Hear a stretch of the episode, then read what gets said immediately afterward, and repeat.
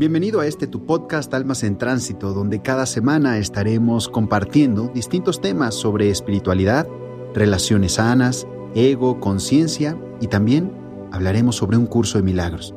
Soy Alfonso Guerrero y te doy la bienvenida. Querido, querida, ¿qué tal? ¿Cómo estás? Te doy la bienvenida a este episodio número 64 de este nuestro podcast Almas en Tránsito.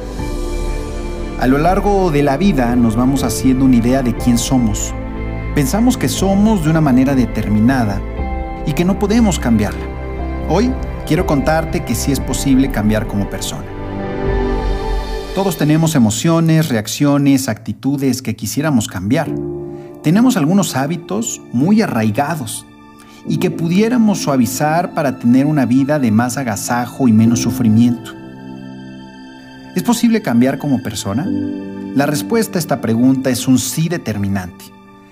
Pero de tu parte, tiene que haber el compromiso de profundizar en ti para descubrir cómo te comunicas, cuáles son tus pensamientos, qué emociones estás sintiendo y cómo actúas ante las experiencias que tienes.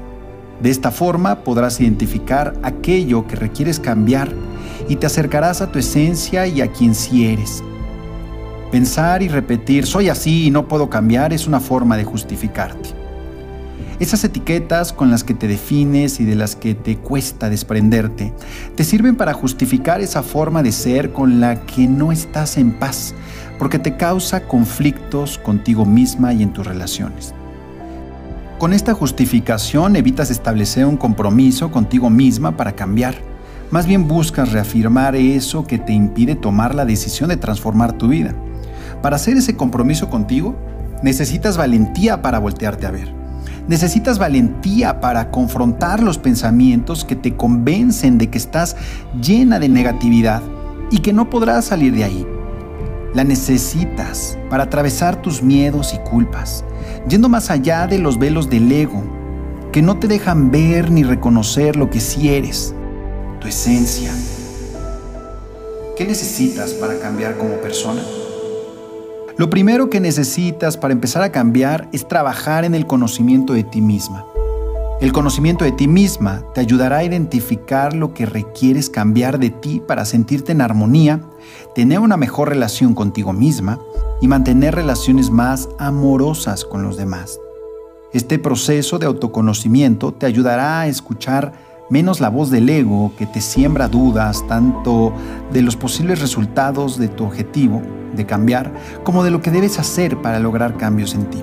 Lo notarás al buscar excusas para no cambiar, al justificarte o echarle la culpa a factores externos otras personas cuando realmente tienes en tus manos todo el poder de hacer este cambio. El ego estará tratando de que evites hacer los cambios, pues para él pensamiento egoico es mejor que todo permanezca como está. Acepta que no tienes todas las respuestas Déjate guiar por tu esencia. Si quieres cambiar, ten humildad. Reconoce que hay algo más grande que tú que puede guiarte y ayudarte. Se trata de tu esencia, donde están todas las respuestas. Quítate el peso de creer que lo sabes todo, que tus creencias son las únicas válidas, y busca otras realidades y escenarios más amorosos para ti. Recuerda, la decisión de cambiar tu vida solo corresponde a ti. Eres tú quien debe hacerse responsable, asumir un compromiso contigo misma y mantener la firmeza y la constancia que te lleven una vida más cercana a tu esencia, a quien realmente eres. Querida, querido, te habló el coach Alfonso Guerrero. Nos vemos la siguiente semana en un episodio más de este nuestro podcast Almas en Tránsito. Te invito a que veas el nuevo video que acabo de subir a YouTube. Estoy seguro que complementará muchísimo esto que acabamos de hablar. Hasta pronto, namaste.